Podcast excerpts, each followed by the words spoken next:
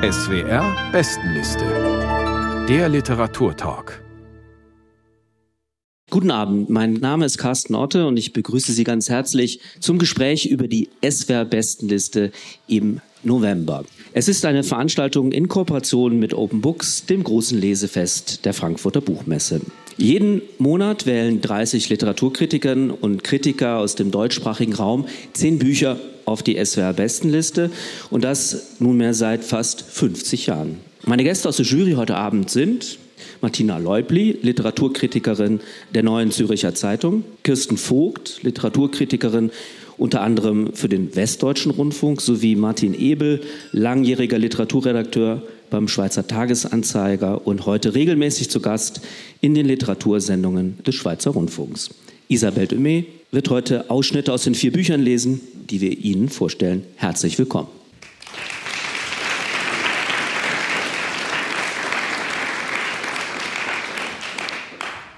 Das erste Buch, über das wir heute Abend sprechen, steht auf Platz 8 der SWR-Bestenliste im November. Es ist, so könnte man sagen, ein Sensationsfund, nämlich ein bislang unbekannter Roman von, ja, auch das kann man sagen, Skandalautor Louis Ferdinand Céline. Krieg heißt das Buch, das Hinrich Schmidt-Henkel für den Rowold Verlag ins Deutsche übertragen hat. Martin Ebel, bevor wir jetzt auf den Inhalt eingehen, wie wurde denn das verschollene Manuskript gefunden? Ja, erstmal muss man sagen, wie es verschollen ging.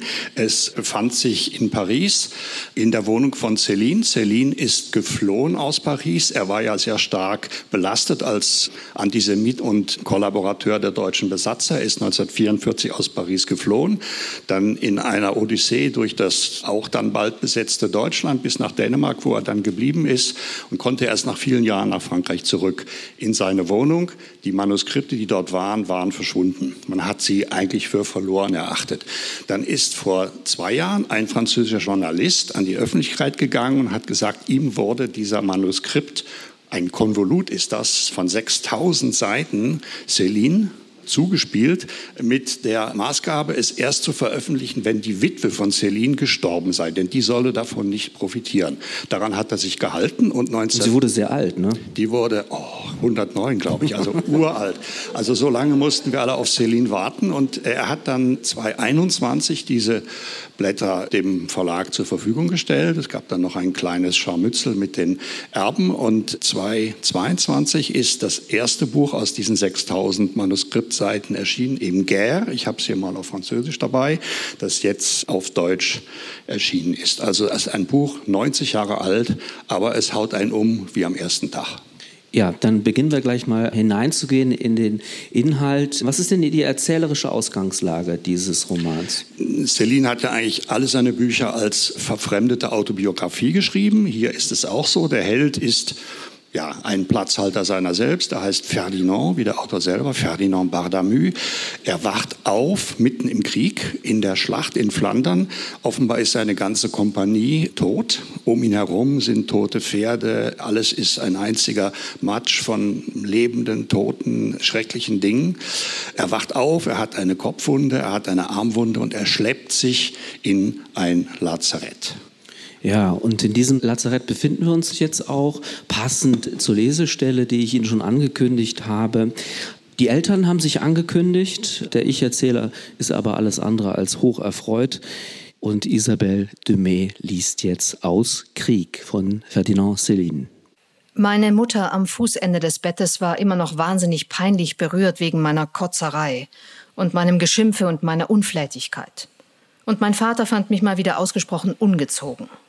Offenbar hatte man doch noch Militärpapiere in meiner Tasche gefunden, sodass man die Eltern benachrichtigen konnte. Der Gedanke schoss mir wie ein Eiszapfen mitten ins Hirn. Das war alles gar nicht lustig. Jetzt saßen sie gut zwei oder drei Stunden da und beobachteten, wie ich wieder zu mir kam. Gleich hatte ich gar keine Eile mehr, sie zu hören und die Situation zu begreifen. Und dann legte meine Mutter wieder los. Ihr großes Vorrecht, die Mutterliebe, ich antwortete nicht. Sie kotzte mich noch mehr an als sonst. Eigentlich hätte ich ihr gern was um die Ohren gehauen. Tausend gute Gründe hatte ich dafür, nicht alle völlig klar, aber scheußlich trotzdem. Einen ganzen Arsch voll Gründen. Er dagegen sagte nicht viel. als ob er der Sache nicht traute, glotzte wie ein frittierter Fisch. Da hatten wir den Krieg, von dem er immer geredet hatte, da hatten wir ihn. Sie waren extra aus Paris gekommen, um mich zu sehen, hatten wahrscheinlich beim Kommissar in Saint-Gall eine Erlaubnis zum Frontbesuch beantragt. Gleich laberten sie vom Laden los, den furchtbaren Sorgen, die sie hatten, weil das Geschäft nicht lief. Ich hörte sie nicht so gut wegen meinem Ohrgetöse, aber gut genug. Milde stimmte mich das nicht. Ich schaute sie wieder an. Zwei Unglücksgestalten da am Fuß meines Bettes, und doch waren beide von einer rührenden Unschuld. Scheiße, sagte ich schließlich, ich hab euch nichts zu sagen. Haut ab! Oh, Ferdinand, meine Mutter, was machst du uns für einen Kummer? Freuen solltest du dich. Du hast es aus dem Krieg geschafft. Ja, du bist verwundet, aber mit der Gesundheit wird es sicher bald wieder besser gehen. Dann ist der Krieg vorbei. Du findest eine gute Stellung. Und jetzt wirst du vernünftig sein. Ganz sicher wirst du lange leben. Deine Gesundheit ist im Grunde hervorragend. Deine Eltern sind beide in guter Verfassung. Du weißt, wir haben es nie in irgendeiner Weise übertrieben. Du bist zu Hause gut versorgt worden. Hier, die Damen kümmern sich um dich. Wir haben mit einem Arzt geredet, als wir hochkamen. Er spricht sehr freundlich über dich. Ich sagte nichts mehr. Nie habe ich etwas so Widerwärtiges gesehen oder gehört wie meinen Vater und meine Mutter. Ich tat so, als würde ich wegschlummern. Und da gingen sie, jammerten Richtung Bahnhof ab. Isabel de las aus Krieg von Louis Ferdinand Céline, ins Deutsche übertragen von Henry Schmidt-Henkel, erschienen im Rowold Verlag, Platz 8 der SWR-Bestenliste im November. Vielen Dank.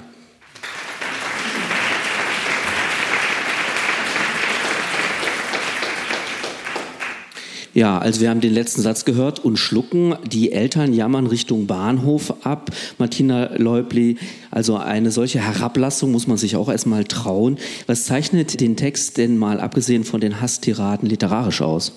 Es ist ein sehr anschaulicher Text.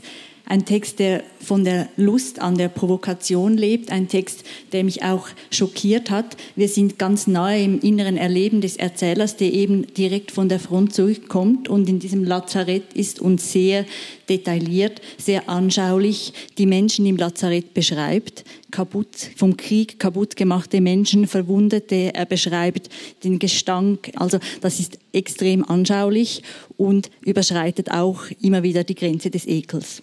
Ja, da sind wir schon fast beim Thema, würde ich sagen. Es gibt ein zentrales, ein Topos gewissermaßen, nämlich die Verschmelzung von ja, Krieg und Sexualität. Und man fragt sich natürlich irgendwann, Kirsten Vogt, ob wir es hier zu tun haben mit einer Art von Porno da habe ich keine Erfahrungswerte einzubringen. Insofern kann ich es vielleicht nicht so genau definieren. Es ist auch mein erster Celine, muss ich ehrlich zugeben. Ich habe mich nämlich immer ein bisschen vor ihm gefürchtet und auch in Acht genommen. Und ich glaube, also für mich persönlich war dieses sich in Acht nehmen auch nicht verkehrt. Ich habe den Anfang mit großer Faszination gelesen, weil diese Dissoziation des Körpers und auch des Bewusstseins, die er da ganz anschaulich, wie Sie richtig sagen, Frau Leublich schildert. Der Arm fliegt in die Höhe, sagt er plötzlich. Ja, der Arm ist nachher noch dran, aber das ist das Gefühl und eine Kugel dringt in seinen Kopf ein. Von dem Moment an hört er immer Getöse, immer Lärm. Und dieses Wutbuch, so würde ich sagen, das ja natürlich pornografische Stellen hat, Züge hat und in dem es immer wieder um Sex geht und den wunden Körper, den verletzten, den zerstörten Körper dieser Körper scheint sich durch die Sexualität überhaupt erst wieder ja, zu fassen oder zusammenzusetzen ja, in diesem Erleben. Das wird mit großem Sadismus verbunden durch eine Krankenschwester. Kurz und gut, pornografisch natürlich nicht durchgängig, sehr auf den Effekt, den immer wieder erzeugten Schockeffekt ist es konstruiert. Und es ist, also was mit dem Begriff der Pornografie sich ja auch zum Teil verbinden lässt, es ist durchaus auch misogyn. Die Krankenschwester masturbiert die Kranken exzessiv und sadistisch. Die anderen Frauen, die vorkommen, von dieser ekelhaften Mutter, die gerade geschildert wurde, abgesehen, sind zur Prostitution teils gezwungen, aber auch bereit und sind ziemliche eigenwillige Figuren. Ich sehe da kein positives Frauenbild und ich sehe überhaupt kein positives Menschenbild. Das Ganze ist von einer unglaublichen Misanthropie, die mich nicht zu einem Celine-Fan macht. Also ich würde mal provokativ antworten, das sind jetzt zwei sehr bürgerliche Reaktionen auf einen Autor, der mit dem Bürgertum überhaupt nichts am Hut hat. Dieses Buch ist ein einziger Wutschrei, so wie das ganze Werk von Celine eigentlich eine Reaktion ist auf dieses Kriegstrauma. Und der Krieg ist eigentlich die große Perversion. Und das spiegelt sich im Kleinen im Lazarett, wo er in Form, von gewissen ja, Privatperversionen dieser Krankenschwester, die ja die Soldaten nicht nur masturbiert, sondern ihnen auch eine Katheterspritze immer reinjagt aus vermeintlich medizinischen Gründen und zwar immer die mit dem größten Durchmesser, also eine sadistische Krankenschwester. Und der Held gerät also aus der absoluten Perversion des Krieges, wo die Oberschicht die kleinen Leute in das Schlachthaus getrieben hat, in eine Mini-Perversion dieses Lazaretts. Das ist natürlich erfunden, das ist grotesk übertrieben und mit Pornografie hat es gar nichts zu tun, weil Pornografie ja Lust erwecken will. Und was hier erweckt wird, ist überhaupt keine Lust. Also Sexualität ist, wenn überhaupt, etwas Animalisches, mit dem sich die gequälten Leuten dann doch ein bisschen Vergnügen verschaffen. Oder es ist ein Geschäft. Frau Leuble, wie sehen Sie das? Werden Sie noch Fan von Celine? Also mich hat das Buch eigentlich wider Willen gepackt. Es sind ja Dinge beschrieben, die man nicht lesen möchte, weil das so furchtbar ist, eben auch wirklich der Körper in seiner Zerstörtheit. Aber den ersten Teil, der hat mich sehr gepackt und das liegt auch an der Atemlosigkeit und am Rhythmus von Selins Sprache und eben an der Anschaulichkeit. Das ist wie so ein Sprachfluss, der mich mitgerissen hat. Was mich dann persönlich doch auch geärgert hat, ist der zweite Teil. Das ist dann ein anderer Handlungsstrang, wo eine Frau namens Angèle in diese Stadt kommt, wo auch das Lazarett ist und die dann eben auch das Geschäft der Prostitution betreibt. Und das wird dann schon so inszeniert, dass das für mich pornografisch ist und eben, dass die Frauen halt entweder als verhasste Mutter oder sonst als Hure vorkommen und in keiner anderen Weise. Das fällt einem aus heutiger Perspektive schon auf. Nichtsdestotrotz, dieser Aufschrei oder eben der Wutschrei, wie Sie, Herr Ebel, gesagt haben, das ist für mich sehr eindrücklich spürbar. Und Selin richtet sich mit diesem Text ja auch gegen die Verdrängung der Kriegsgräuel, wie das zum Beispiel die Eltern, wie wir das gehört haben, in der Passage machen. Oder die Mutter spricht ja schon davon, das wird später wieder besser, du wirst deine Karriere Karriere machen, du wirst das alles vergessen. Und das ist einfach, was hier mit Menschen angerichtet wurde. Das ist unvorstellbar, wenn man es nicht selber erlebt hat. Und das auf dieses Elend, dieses skandalöse Elend möchte Selin den Blick auch richten. Und das ist die Stärke dieses Buchs. Natürlich ist es gegen die Heuchelei der Pfaffen, ja, zum Beispiel, und dieser Eltern, die eigentlich dieses ganze Leid nicht sehen wollen, selbst bei einem Beschuss, der nachher noch stattfindet, das ist alles richtig. Diesen Grundtenor gibt es. Gleichwohl finde ich es schwierig, diesen Hass, diese Wut, die überträgt sich ja sogar auf seine Kameraden in gewisser Weise. Da finde ich eben nicht, dass er die wirklich so entwickelt, sondern die sterben reihenweise neben ihm links und rechts weg. Und diese Figuren, man kann es interpretieren, dass es eine Verhärtung, ein Erkalten ist sozusagen der Empathie, des Gefühls, weil das so reihenweise da gestorben wird. Und gleichzeitig finde ich es eigentlich wichtig, dass man empathisch wird durchs Lesen. Und mir ist es bewusst, es geht um die Materialschlacht, das Kanonenfutter, zu dem der Mensch da degradiert wird. Aber ein bisschen weidet sich das Buch darin auch in der Darstellung für meinen Begriff. Also mir würde es reichen, mit etwas weniger Exempeln das vorgeführt zu bekommen, was hier an Tragödien sich abgespielt hat oder abspielt. Darf ich ein bisschen noch was Formales sagen zu dem Buch? Es ist ja kein von Celine abgeschlossener Roman, sondern das ist ein unfertiges Manuskript. Es fehlen auch die ersten Seiten. Das setzt mittendrin ein. Mittendrin wechseln auch die Namen zum Teil. Also der Freund, der heißt mal Beber und mal heißt der Cascade. Und man merkt auch, da sind einige Wörter unklar. Also das wäre sicher von ihm nochmal überarbeitet worden. Zum anderen ist es ein Teil eines größeren Konvoluts, das sich dann fortsetzt. Also am Ende schafft er es, aus Frankreich rauszukommen, geht nach London mit dieser Prostituierten und der nächste Teil, das sind 500 Seiten, nur was er in London erlebt, im Rotlichtviertel von London und in der Diplomatie von London. Aber ich möchte noch ein Wort sagen zur Sprache von Céline. Und bitte auch zur Übersetzung. Und zur Übersetzung. Weil das ist, glaube ich, ja. ganz entscheidend. Ja, also Céline war auch ein Schock für die französische Sprache. Die französische Sprache ist ja ein Instrument, Instrument über viele Jahrhunderte poliert und ausgearbeitet, ein sehr komplexes, sehr feines, ein hochartifizielles Instrument geworden. Höhepunkt vielleicht Marcel Proust, Zeitgenosse von Céline. Und Céline ist genau das Gegenteil. Céline sagt, das ist alles unwahr. Das ist so unwahr wie der Idealismus, der sagt, der Mensch ist gut und die Sprache ist auch nicht schön. Und dieser Wirklichkeit kann man eigentlich nur mit einer vulgären, kaputten Sprache nahe kommen. Und der Céline hat den Argot in die französische Literatur eingebracht. Danach konnte man eigentlich auch nicht mehr zurück zu Proust. Also ohne Céline ist die ganze moderne französische Literatur eigentlich nicht denkbar. Und Argot ist im Deutschen schwer wiederzugeben, weil wir diese Unterschichtensprache nicht haben. Und ich finde, das hat der Hinrich Schmidt-Henkel, sowieso einer unserer besten Übersetzer, ganz toll gemacht. Er hatte sowohl die Schwierigkeit, also das Vokabular im Deutschen zu finden, aber eben auch kein ganz zeitgenössisches Vokabular, weil das Buch spielt im Ersten Weltkrieg. Das heißt, er hat dann auch versucht, ein etwas altmodischere deutsche, vulgäre Wörter zu finden. Und das ist ihm, finde ich, sehr gut gelungen. Das ist eine tolle Leistung. Krieg von Louis Ferdinand Céline aus dem Französischen übersetzt. Wir haben es gerade noch mal gehört von Hindrich Schmidt-Henkel, erschienen im Rowold Verlag, Platz 8 der SWR Bestenliste im November. Vielen Dank.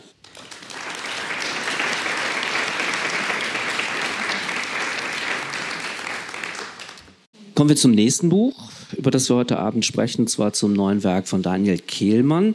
Lichtspiel heißt der Roman, der auf der aktuellen SWR-Bestenliste auf Platz 5 steht. Martin Ebel, das Buch fiktionalisiert die Lebens- und Arbeitsgeschichte des legendären Stummfilmregisseurs Georg Wilhelm Pabst. An welchem biografischen Wendepunkt steigt denn Kehlmanns Roman ein?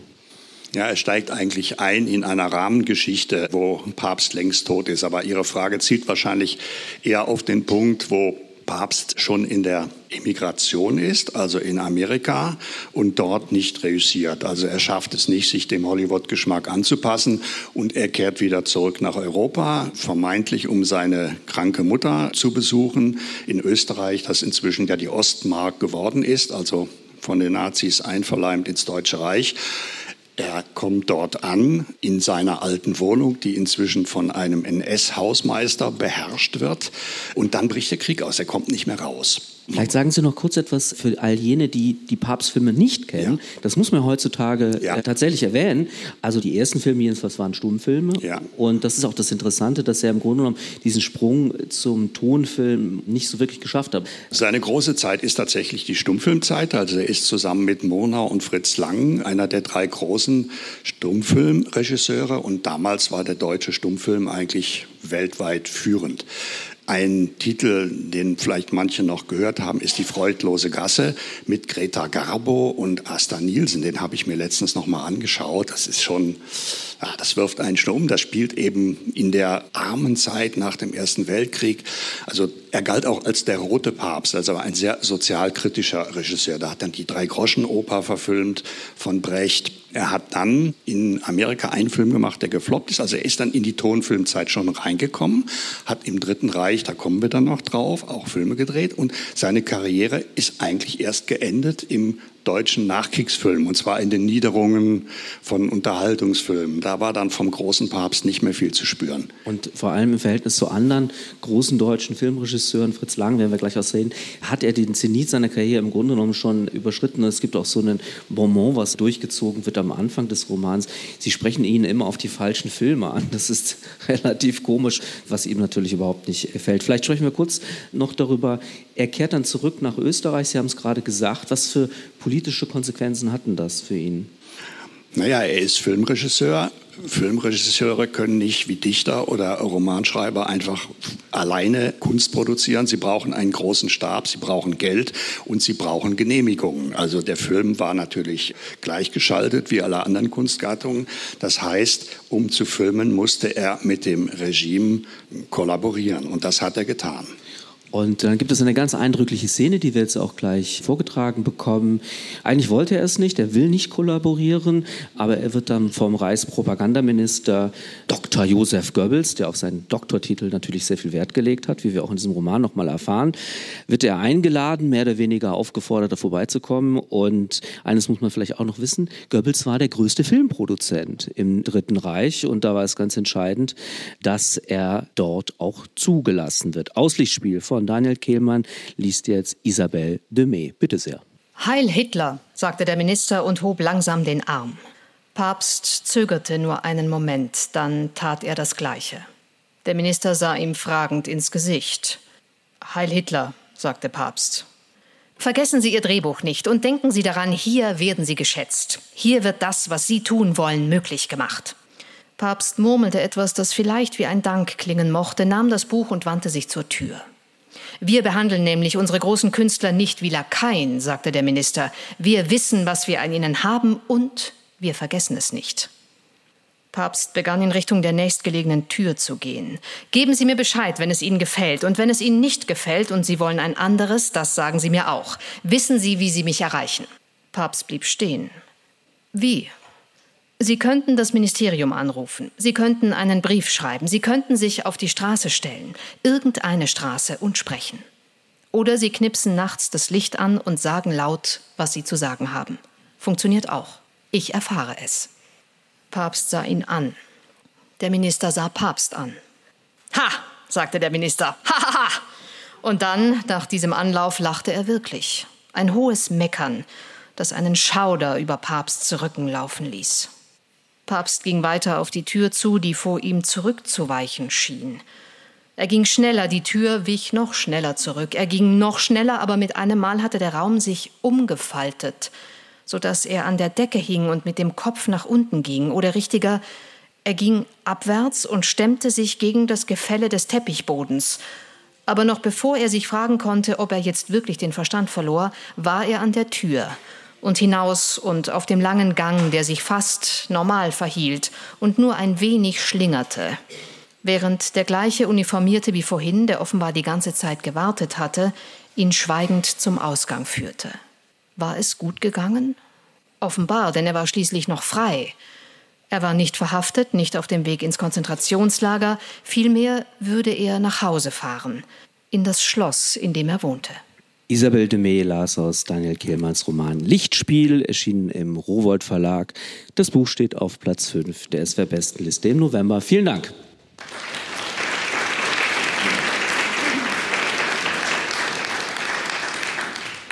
Ich habe mich wirklich gefragt, Isabel de May, wie man Goebbels liest. Das war eine ganz hervorragende Performance. Kirsten Vogt, Georg Wilhelm Papst ist froh, dass er nach dem Besuch bei Goebbels noch lebt. Das kann man sich gut vorstellen. Er wird dann tatsächlich Filme drehen, die der NS-Staat eben finanziert. Mein Eindruck war, dass der Roman jetzt erst nach so 200 Seiten, also nach dieser entscheidenden Szene, so richtig losgeht. Wie erzählt Kehlmann denn von diesen entscheidenden Jahren für Papst?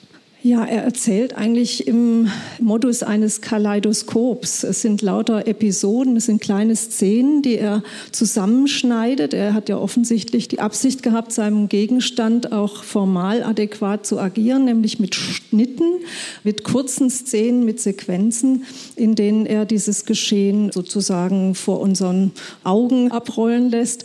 Lichtspiel ist der Titel. Es ist auf weiten Strecken eigentlich ein Lustspiel. Es ist sehr, sehr komödienartig. Es ist eine Art Tragikomödie natürlich, nur ich habe manchmal das Gefühl, es fehlt so die richtige Tragik dieser Figur. Also was sehr verdienstvoll ist von Kehlmann, ist, dass er das große Thema angeht, wie funktioniert der Kompromiss der Kompromiss kompromittiert ein, im Grunde, er korrumpiert ein.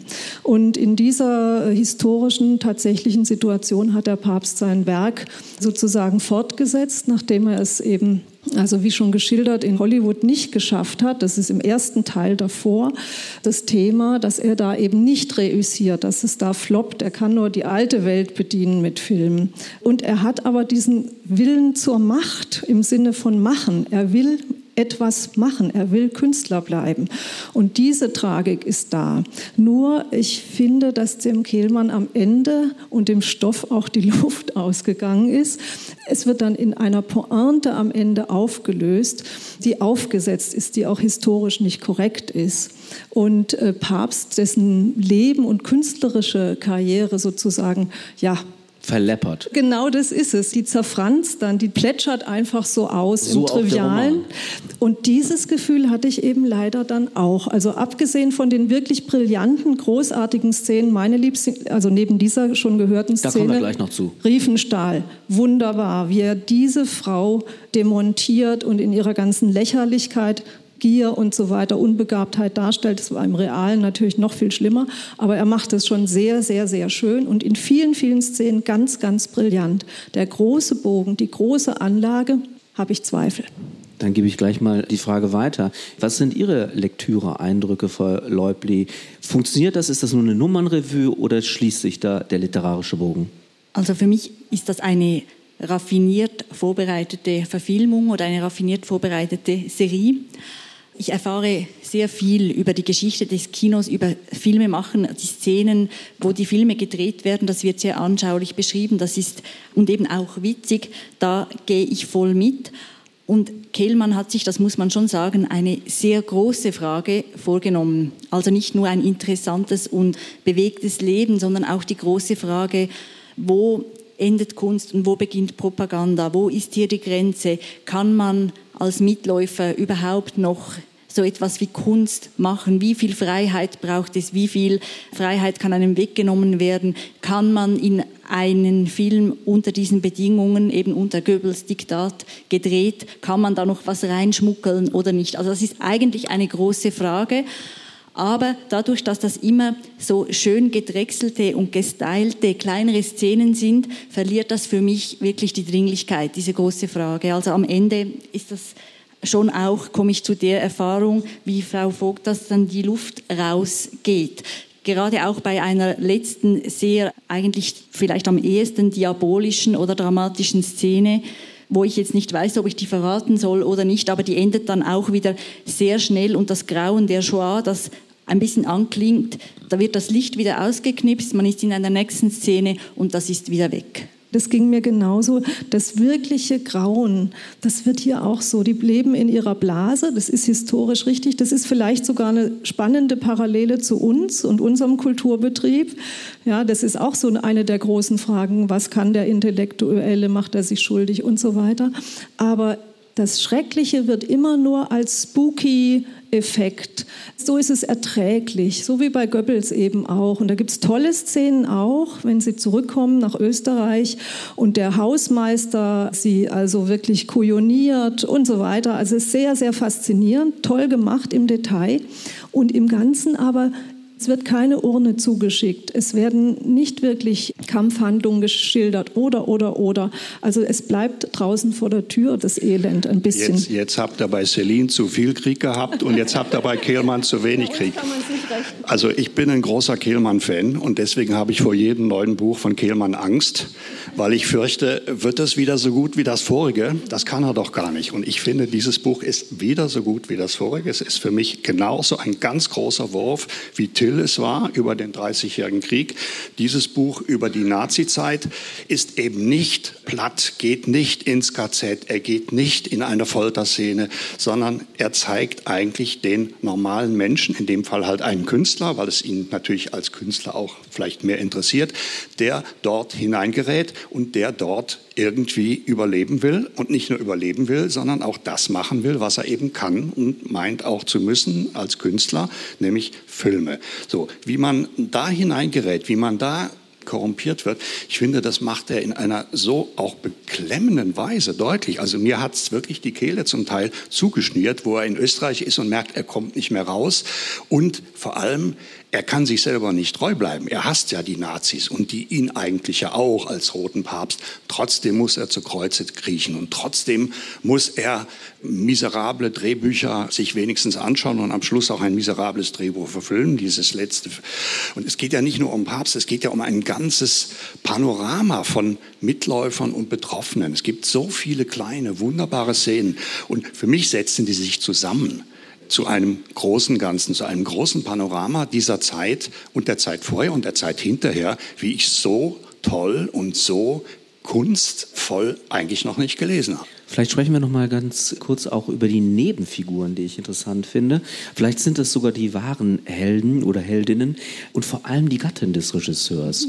Die hat eine ungeheuer starke Szene und zwar muss sie mehr oder weniger teilnehmen an einem Lesekaffeekränzchen und die Damen dieser Runde ja, man muss schon wirklich sagen, ereifern sich oder euphorisieren sich selbst an der Lektüre von ja, faschistischer Kitschliteratur, Stichwort Karasch.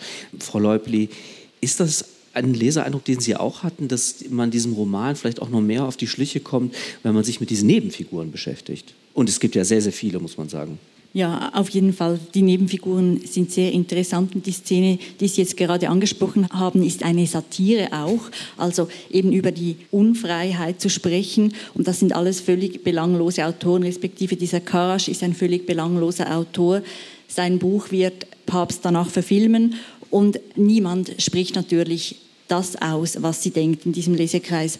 Und die Frau vom Papst, sie bezahlt auch einen Preis dafür, dass ihr Mann eben als Regisseur Erfolg haben kann. Also sie bezahlt den Preis schon früher, als die Nazis noch nicht an der Macht sind, aber sie bezahlt dann halt den Preis umso mehr, als sie zurückgehen ins Dritte Reich. Und dann hat Kehlmann auch eine aktuelle Diskussion ein bisschen eingewoben in diese Figur der Trude, die eben selber auch begabt wäre, schauspielerisch, aber auch als Regisseurin, die dann eben nach dem Krieg ein Drehbuch verfilmt sieht, das sie verfasst hat in den 30er Jahren. Also da merkt man schon, dass Kehlmann auf den historischen Stoff blickt aus der Sicht von heute und in dieser Nebenfigur und in anderen auch viele Dinge und Fragen noch hineinpackt, die Nebenfiguren sind dann fast interessanter als die Hauptfigur Papst selber. Und man darf vielleicht verraten, sie kommandiert ihn dann so herum. Das ist in der Tat ganz äh, lustig. Sie wollten vorhin die Rahmenhandlung noch erwähnen, weil da gibt es eine Anknüpfung auch an die Gegenwart.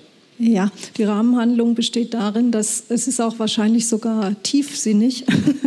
Diese Figur, die uns in das Buch hineinführt, ist ein erfundener Kameraassistent von Papst Franz Wilczek und der wird aus dem Altenheim in eine Unterhaltungssendung gekarrt und man erwartet von ihm, dass er sich erinnert, wie toll das war, als Herr Papst gedreht hat mit Stars, auch Greta Garbo taucht übrigens im Buch auf und so weiter. Davon lebt das Buch auch. Heinz Rühmann kommt mit drei Flaschen Wein rein und macht äh, ein paar Bemerkungen über andere Kollegen und, und, und. Und dieser Mensch, der aus dem Altenheim in die Unterhaltungssendung geholt wird, hat Alzheimer. Der weiß nicht mal, wo die Tür ist, wo er rein und raus muss und so weiter. Und er weiß schon gar nicht, mit wem er was gedreht hat. Es fällt ihm nur noch Peter Alexander ein. Daran ergötzen sich die Hörer und so weiter. Und diese Figur taucht am Ende nochmal auf. Und das kann ich jetzt eigentlich nicht verraten, aber dieses Ende ist einerseits ein Knaller. Und das müssen wir auch sagen. Also Herr Ebel hat ja schon wunderbar gelobt und für das Buch geworben. Auch ich habe das mit großer Spannung gelesen. Das ist ein Page-Turner. Man ist auch durch diese Figuren. Man möchte natürlich bei der Gabo auf dem Sofa mitsitzen und so weiter. Das ist unbenommen. Ja, und am Ende endet es wirklich mit einem Knalleffekt sozusagen als Pointe, aber auch die ist erfunden. Da könnten wir jetzt weitersprechen über den historischen Roman und wie viel Erfindung in welchem Moment erlaubt ist und wo es vielleicht zu weit geht. Der Kehlmann ist jetzt von der Kritik relativ mäglich angegangen worden. Und es gibt einen Vorwurf, den man ihm macht, das Buch sei einfach zu gut, zu perfekt. Und ich habe die Gelegenheit gehabt, vor ein paar Tagen mit Kehlmann zu sprechen. Und ich habe ihm das auch referiert, beziehungsweise er kennt diesen Vorwurf. Und er sagte dann bloß, ja, also wie toll wäre Mozart erst gewesen, wenn er etwas weniger gut komponiert hätte. Ich finde, das ist eine klassische Kehlmann-Pointe. Lichtspiel, der neue Roman von Daniel Kehlmann, erschienen im Rowold Verlag, steht im November auf Platz 5 der SWR-Bestenliste. Vielen Dank.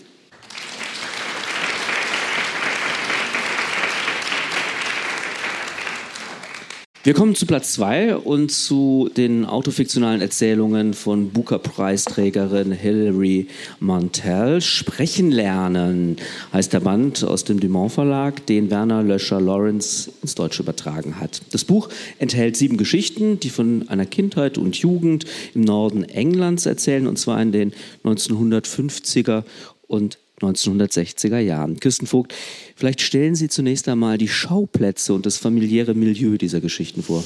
Ja, der Schauplatz ist, wie Sie schon richtig sagten, Herr Otte, der Norden Englands, ärmlich um Manchester rum, Textilfabriken, Ruß, Schmutz, Armut religiöse Konflikte in den Familien, denn die Familie, aus der diese Erzähler, Erzählerinnen in den Geschichten kommen, die eigentlich auf Hilary Mantels Kindheit natürlich im Wesentlichen zurückgehen kommen ursprünglich aus Irland, sind katholisch und also insofern schon in eine Community hineingewandert, die sie ablehnt oder zumindest beäugt mit Misstrauen. Die Familie funktioniert sehr merkwürdig, denn als das Kind, ja, gibt es wechselnde Angaben, vier, sieben, acht ist, wird ein zweiter Mann im Haushalt gewissermaßen gesichtet. Ein Untermieter heißt es zunächst und der wird aber dann sozusagen zum tatsächlichen ja, Vater beziehungsweise zum Geliebten der Mutter. Der leibliche Vater der Erzählerin, der erzählenden Kinders, ist meist immer dasselbe Setting, bleibt eine Weile lang anwesend, aber dann geht er eines Tages, lässt seine Unterwäsche zurück, den Mantel, den Tweetmantel hat er an. Warum die Unterwäsche zurückbleibt, weiß man nicht. Aber das Kind sagt dann den Satz, wir haben ihn nicht sehr vermisst, nur die kleinen Lieder, die er am Klavier gespielt hat, die haben wir bedauert, dass wir die nicht mehr hörten. Eine ironische natürlich, eine von doch Schmerz eigentlich durchsetzte Kindheit oder Kindheiten, die so geschildert werden und immer wieder unter dieser Verlusterfahrung, die aber irgendwie weggedrängt wird. Ja, und um einen Eindruck von dieser Prosa zu bekommen, hören wir nun eine kleine Passage aus der Erzählung Rund ist die Schönheit von Hilary Mantel. Es liest Isabelle Dumay. Etwa in der Mitte meiner Kindheit begannen meine Altersgenossen zu verschwinden. Sie verschwanden aus den Ansammlungen von Städten der Textilindustrie und aus den Nebenstraßen Manchesters. Und ihre Leichen, jedenfalls einige von ihnen, wurden in den Mooren gefunden. Ich war am Rand dieser Friedhöfe geboren und entsprechend aufgeklärt worden. Moore bestraften den, der zur falschen Zeit am falschen Ort war. Sie töteten die Dummen und die Unvorbereiteten. Wanderer aus der Stadt, nichtsnutzige Jungen mit Bommelmützen, liefen tagelang im Kreis, bis sie erfroren. Die Rettungstrupps wurden von nasskalten Nebeln in die Irre geleitet, Leichentüchern, die sich über die Landschaft legten. Die Moore waren bis auf ihr Anschwellen und ihre Strudel gesichtslos, bis auf die langsamen Wellen, die das Land hoben und senkten, ihre Hügel, Ströme und Saumpfade, die von nirgends nach nirgends führten, bis auf die Nässe unter den Füßen, die schuppigen Flecken letzten Schnees und die für das Klima typischen Sturmböen. Selbst bei mildem Wetter war die Luft unstet und miasmatisch, Erinnerungen gleich, die niemandem gehören. Wenn nasskalter Nieselregen und Nebel in die Straßen der umliegenden Siedlungen drang, hatte man schnell das Gefühl, mit dem Verlassen des Hauses, der Straße, des Dorfes ein Risiko einzugehen. Ein Fehler und man war verloren. Die andere Möglichkeit, unterzugehen, als ich Kind war, war die Verdammnis. In die Hölle verdammt zu werden in alle Ewigkeit. Das konnte sehr einfach gehen, wenn man ein katholisches Kind in den 1950ern war. Sollte der dahinrasende Autofahrer dich im falschen Moment erwischen, sagen wir mitten zwischen den monatlichen Beichten, konnte deine vertrocknete Seele einem toten Ast gleich aus deiner Leiche brechen. Unsere Schule lag dafür günstig, wie um das Risiko zu erhöhen, zwischen zwei Kurven der Straße. Reue im letzten Moment war möglich und darauf wurde Wert gelegt. Man konnte gerettet werden, erinnerte man sich im letzten Gewirr aus zerschlagenen Knochen und Blut an die richtige Formel. Es war alles eine Frage des Timings. Ich glaubte nicht, dass es um Gnade ging. Gnade war eine Theorie, die ich nie hatte wirken sehen, nur wie die an der Macht den größtmöglichen Vorteil aus jeder Situation zogen. Die Winkelzüge auf dem Schulhof und in der Klasse sind so lehrreich wie die auf dem Exerzierplatz und im Senat. Ich begriff, dass, wie Thukydides mir später erklärte, die Starken fordern, was sie können, Und die Schwachen liefern, was sie müssen. Isabel de las aus Sprechen lernen, einem Erzählband von Hilary Mantel, der im Original schon vor 20 Jahren erschienen ist, das sollte man vielleicht noch kurz erwähnen, und der nun in der Übersetzung von Werner Löcher-Lawrence im Dumont Verlag erschienen ist. Das Buch steht auf Platz 2 der SWR-Bestenliste im November. Vielen Dank. Martina Leubli, die Autorin, das habe ich im Vorwort gelesen, möchte ihre Geschichten nicht autobiografisch, sondern autoskopisch verstanden wissen. Ich habe diesen Begriff vorher noch nie gehört. Was ist darunter zu verstehen und überzeugt Sie dieses Erzählverfahren? Ich habe den Begriff auch angestrichen, weil ich ihn zum ersten Mal gelesen habe aber es überzeugt mich sehr, wie Hilary Mantel erzählt. Mit autoskopisch meint sie, dass sie auf sich selber schaut, aber sie schreibt diese Geschichten ja als Erwachsene über sich selber, als sie ein Kind war oder Jugendliche war. Es sind nicht immer Ich-Erzählungen, aber es ist ihre Erfahrung dieser Kindheit, die einfließt. Und sie beschreibt das dann auch so, dass sie sich selbst wie aus der Ferne, wie ein Umriss sieht und immer diesem Umriss näher zu kommen versucht und ihn auszufüllen versucht. Und das tut sie eben, indem sie sich hineinfühlt in die Wahrnehmung und in die Erfahrung des Kindes und der Jugendlichen. Und ich finde, das macht sie wirklich ganz wunderbar. Und man merkt ja auch, ein Teil ist erfunden und gewisse Erfahrungen wiederholen sich. Der Vater, der verschwindet, aber das sind Variationen und es geht nicht darum, irgendetwas zu enthüllen, was genau so gewesen wäre, sondern es geht um diese Erfahrung des Kindseins. Es geht sehr oft um Verwirrung, um die Dinge nicht zu verstehen, darum keine Worte zu haben und nicht zu verstehen, warum sich die Erwachsenen so verhalten. Und das fand ich wirklich sehr beeindruckend. Martin Ebel, immer wieder tauchen ja auch Geister in diesen Geschichten über, ja, man muss es so wirklich sagen, auch wenn das Modewort mittlerweile ist, dysfunktionalen Familien auf. Was sind denn das für seltsame Gespenster und welche dramaturgische Funktion haben sie? Ja, sie sind ein Hilfs- und Rettungsmittel, andererseits aber auch eine ständige Bedrohung. Also das Geistermotiv ist ja bei äh, Hilary Mantel sehr häufig da. Also ihre Autobiografie, die sie ja geschrieben hat, heißt von Geist und Geistern, also auch etymologisch liegt das nah beieinander.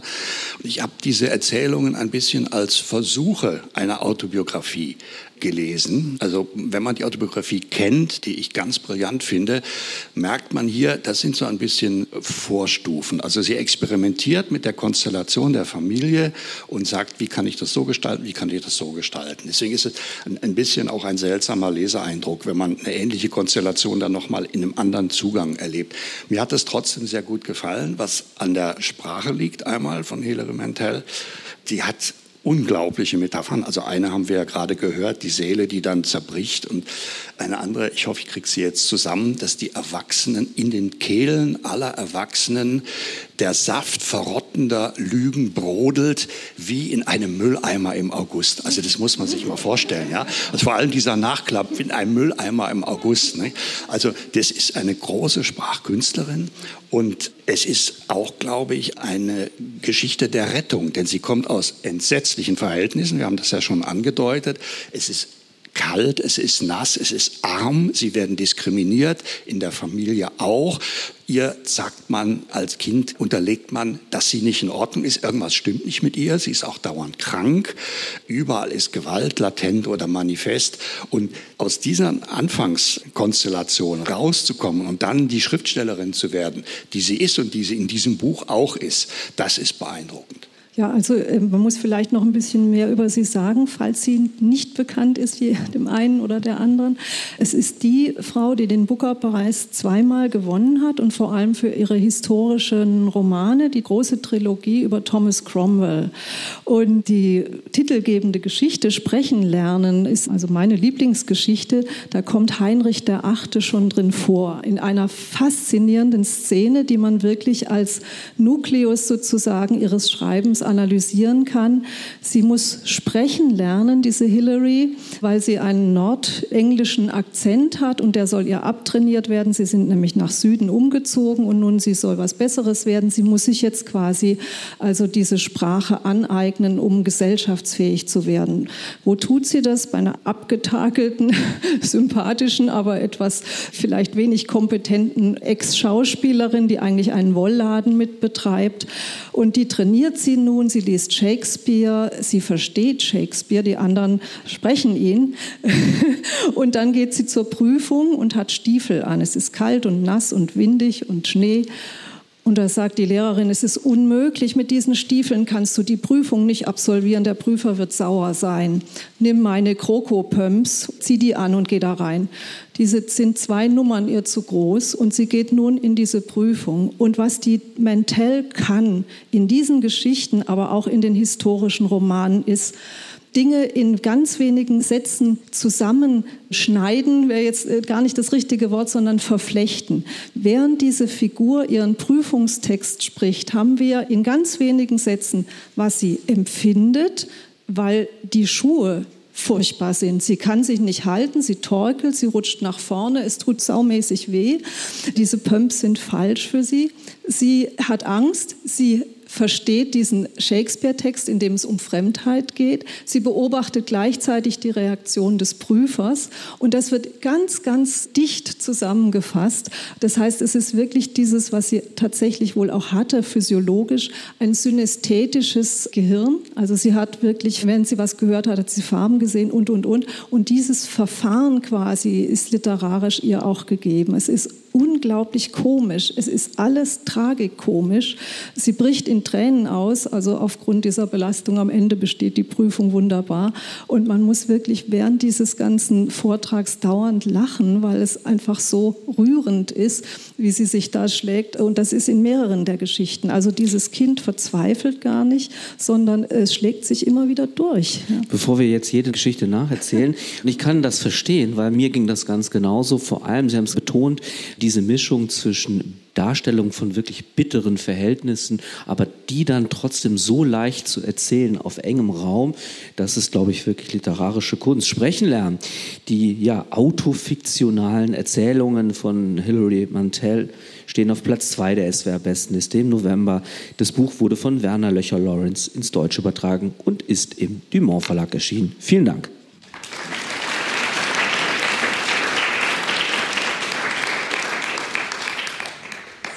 Wir kommen zur Spitzenreiterin und zum neuen Roman von Theresia Mora. Das Buch trägt den Titel Muna oder die Hälfte des Lebens. Die Geschichte beginnt Ende der 1980er Jahre. Muna ist gerade 18 Jahre alt geworden und die Mutter, eine Schauspielerin am Stadttheater, hat mal wieder zu viel Alkohol getrunken und zu viel Tabletten eingenommen. Ein Vater fehlt.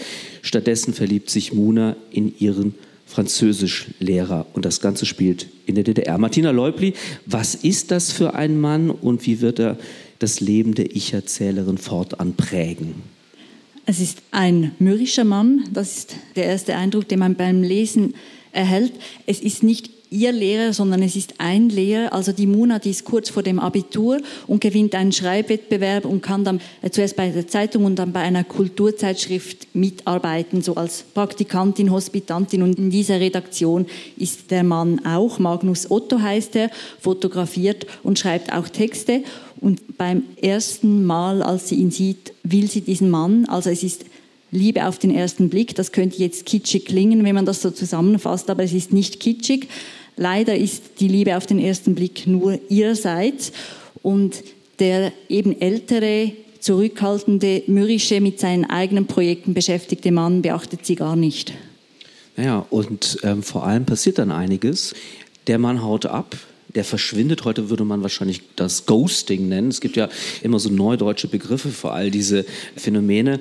Und ja, als Muna ihn nach Jahren wieder trifft, mittlerweile ist die Mauer gefallen, wenn sie dann ein leidenschaftliches Paar und zunächst sieht es ja nach einer, kann man sagen, glücklichen Beziehung aus, doch dann wird er gewalttätig. In welcher Weise? Einerseits straft er sie mit Verachtung, also es ist eine, eine verbale Gewalt, eine Missachtung. Und man muss vielleicht noch dazu sagen, dass Muna eine sehr direkte Persönlichkeit ist, die sagt immer frei heraus, was sie denkt. Ihre Mutter sagt, sie ist trampelig. Und dann sagt sie halt oft Dinge, die ihm in den falschen Hals kommen, aber sie kann das nicht immer einordnen, warum. Und sie denkt, das ist ein Mann voller Wunderpunkte, ich kann gar nichts mehr sagen. Und dann beginnt es von Moment zu Moment, dass er auch gewalttätig wird. Also er packt sie vielleicht am Arm, dann irgendwann wirft er sie zu Boden, irgendwann würgt er sie und es wird tatsächlich wirklich sehr drastisch. Das kann man wohl sagen, womit wir bei der Lesestelle wären, aus Muna oder die Hälfte des Lebens, liest Isabelle Demey. Magnus und ich sprachen kaum mehr als eine Handvoll Worte am Tag und gingen nicht mehr jede Woche aus.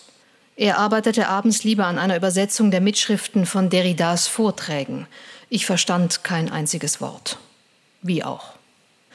Einmal brach mir nach mehreren Stunden der Totenstille in der Wohnung panikartig der Schweiß aus. Mit seinen Eltern hatte er auch so zusammengelebt. Ab einem Punkt hörte er auf, mit ihnen zu sprechen. Nicht ganz und gar, er sagte nur ausschließlich etwas, wenn er gefragt wurde. Er lieferte die Information und machte dabei ein leeres Gesicht. Ich war ja auch leer. Nein, er war niemals leer, voller Wut und Verachtung möglicherweise und ohnmächtig. Sein Vater schlug ihn zusammen, weil er frech geguckt hatte. Hat er mir das wirklich erzählt oder habe ich mir das nur zusammenfantasiert? Egal, sprich es nicht an. Wenn du doch nur Abstand davon nehmen könntest. Du warst niemals leer, sagte ich. Er sah mich an. Ich konnte nicht entscheiden, wie, ob das in der nächsten Sekunde traurig, verächtlich, dankbar oder wütend sein würde. Egal, ich bin bereit für alles. Danach ist es jedes Mal besser. Danke, sagte er. I guess. Und arbeitete weiter. Eines Mittwochabends kam er nach Hause, während ich noch Turnübungen im Wohnzimmer machte. Es war noch nicht seine Zeit, es war noch mitten im Mittwochsvortrag, aber draußen war es schon stockdunkel und als ob es schon wieder angefangen hätte zu nieseln. Er blieb in der Tür stehen und sah mir direkt in den Schritt, wo sich meine Schamlippen durch den Stoff der Leggings drückten. Es riecht hier wie im Affenstall, marschierte an mir vorbei ans Fenster, um es zu öffnen. Tut mir leid, sagte ich. Frauen in Leggings, Menschen in Leggings. Er zitterte. Ich stand nur da, meine Arme hingen an mir herunter. Ich wagte es nicht, den Stoff in meinem Schritt anzufassen, um ihn etwas zu dehnen. Er sah mich an wie eine bizarre Statue. Ich weiß wirklich nicht, was das soll. Es ist so ein Bauch, Beine, Po. Herrgott, wen interessiert das? Was soll das alles? Dieses beschissene Ich muss raus. Er hatte immer alles bei sich, was er brauchte. Er konnte sich einfach umdrehen und gehen. Ich war halb nackt, barfuß, verschwitzt, in dieser Aufmachung ins Treppenhaus, ihm hinterherrufen, dass es das ganze Haus hören konnte? Nein. Ich hatte im Laufe der Jahre gelernt, dass das unwürdig war und dass ich damit das Gegenteil dessen erreichte, was ich mir wünschte. Dass nämlich alles wieder gut wird. Denn ab diesem Punkt wurde es nicht wieder gut. Isabel de May las aus Muna oder die Hälfte des Lebens von Theresia Mora. Der Roman ist im Luchterhand Verlag erschienen und steht auf Platz 1 der SWR Bestenliste im November. Vielen Dank.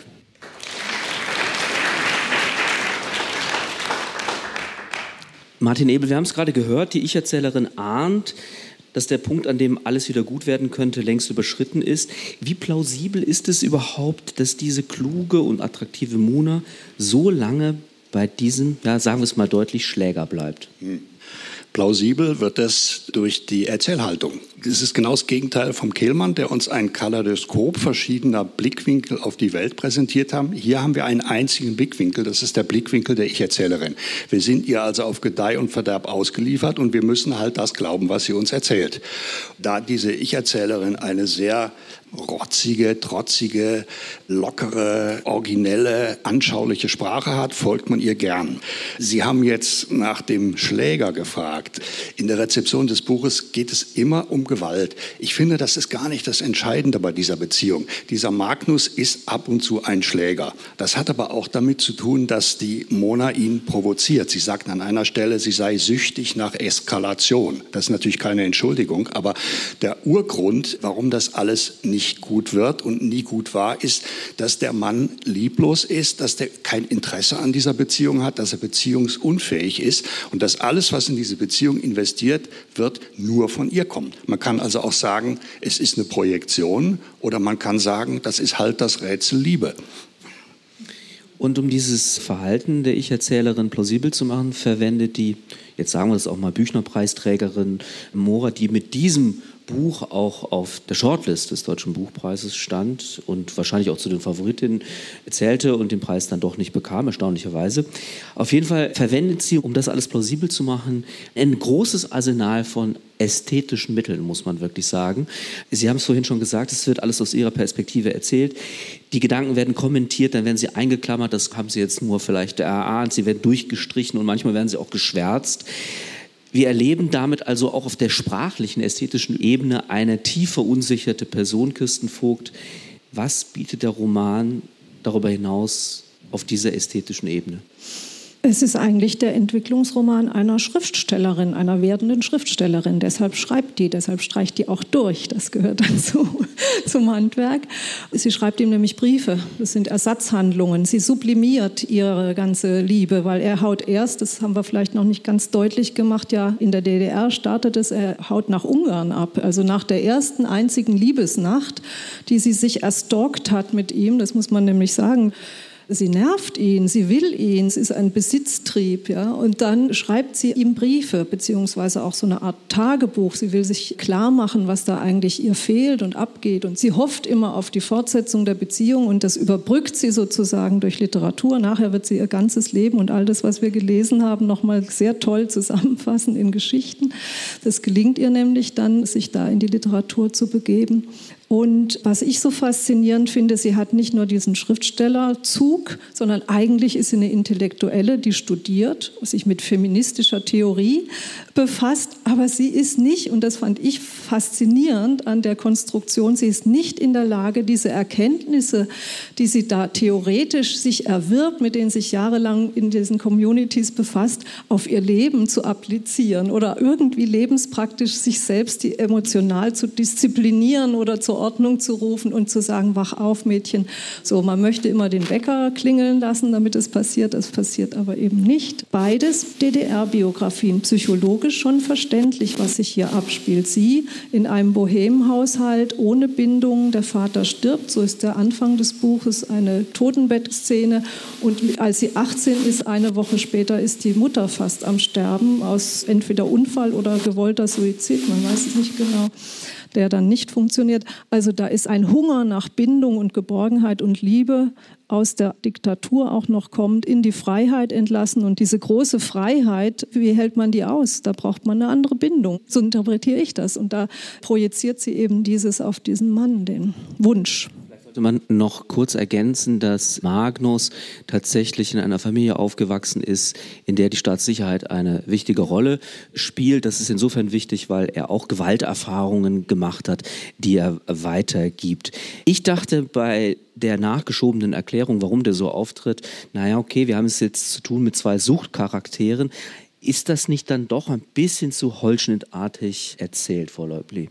Nein, ich finde es überhaupt nicht holzschnittartig es ist ja auch so, dass die verschiedenen Gründe, die vielleicht dazu führen können, dass die beiden so lange zusammen sind, dass kein einziger Grund ist dafür hinreichend. Es gibt vielleicht eben verschiedene mögliche Erklärungsansätze, aber letztendlich verweigert die Autorin respektive die Ich-Erzählerin Muna eigentlich die Erklärung, warum sie sich so verhält, wie sie sich verhält, warum sie sich derart unterwirft, warum sie die Bildung, die eigentlich auf emanzipatorisches Potenzial haben sollte, warum sie das nicht auf ihr eigenes Leben anwendet. Und weil man in der Erzählperspektive eben, man ist bei der Muna, man hat aber ihre, in Klammern, ihre Gedanken, ihre Kommentare, man hat in Durchstreichungen ihre sich selbst versagten Kommentare.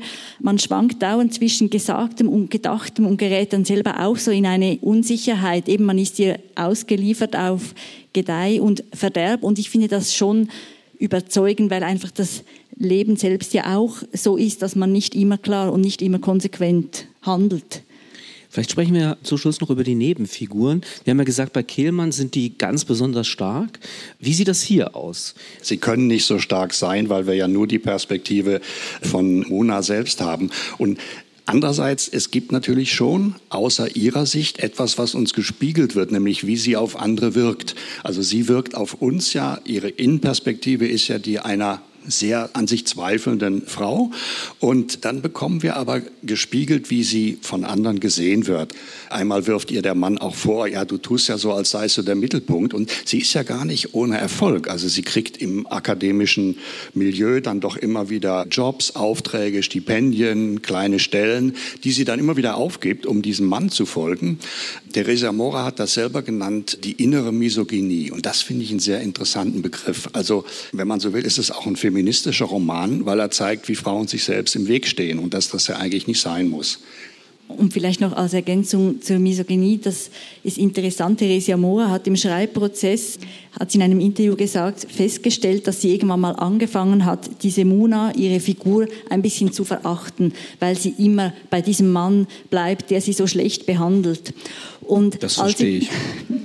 und als sie das dann gemerkt hat, dass sie ihre Figur verachtet, hat sie gedacht, jetzt muss ich was ändern. Und dann hat sie den ganzen Roman umgedreht, mit, also eher sie, Mona Magnus, hat sie die Rollen umgedreht und das mal so durchgedacht. Und danach hat sie es wieder umgedreht und konnte das Buch so schonungslos weiterschreiben. Und natürlich, es werden auch viele Situationen gespiegelt, eben auch die Wirkung von Mona gegen außen auf andere Männer. Es gibt auch einige schlimme Übergriffe, die sie erlebt, also auch von Seiten anderer Männer, auch im universitären Umfeld. Und es ist natürlich auch eine Bestandesaufnahme von Weiblichkeitsbildern anhand von einer einzigen Figur, die aber eben aufgrund ihrer verschiedenen Stationen, wir sind ja auch in Berlin, in Wien, in London, in Basel und am Anfang in der kleinen Stadt in der DDR, da wird eigentlich ein Kaleidoskop von Weiblichkeitsentwürfen durchexerziert und das aber auch eben immer sehr lebendig. Also das finde ich wirklich die große Qualität dieser erzählerischen Stimme, die Mora hier gefunden hat. Das ist immer mit ganz konkreten, lebendigen Situationen verbunden. Ja, und es sind viele, viele nicht gelingende Beziehungen. Es ist nämlich auch ein Buch, in dem die Frage gestellt wird, ob Liebe wirklich so fabelhaft ist und so groß und so erfüllend und so, oder ob das ein romantisches Konstrukt des 19. Jahrhunderts ist, um mal wieder auf das Bürgerliche zurückzukommen. Also ein Anti-Liebesroman, könnte man sagen. Ein bisschen, also zumindest stellt er Fragen darüber, was Liebe ist und welche Beziehung da drin funktioniert eigentlich. Das sind lauter Fehlschläge, die eigentlich am Rande noch miterzählt werden.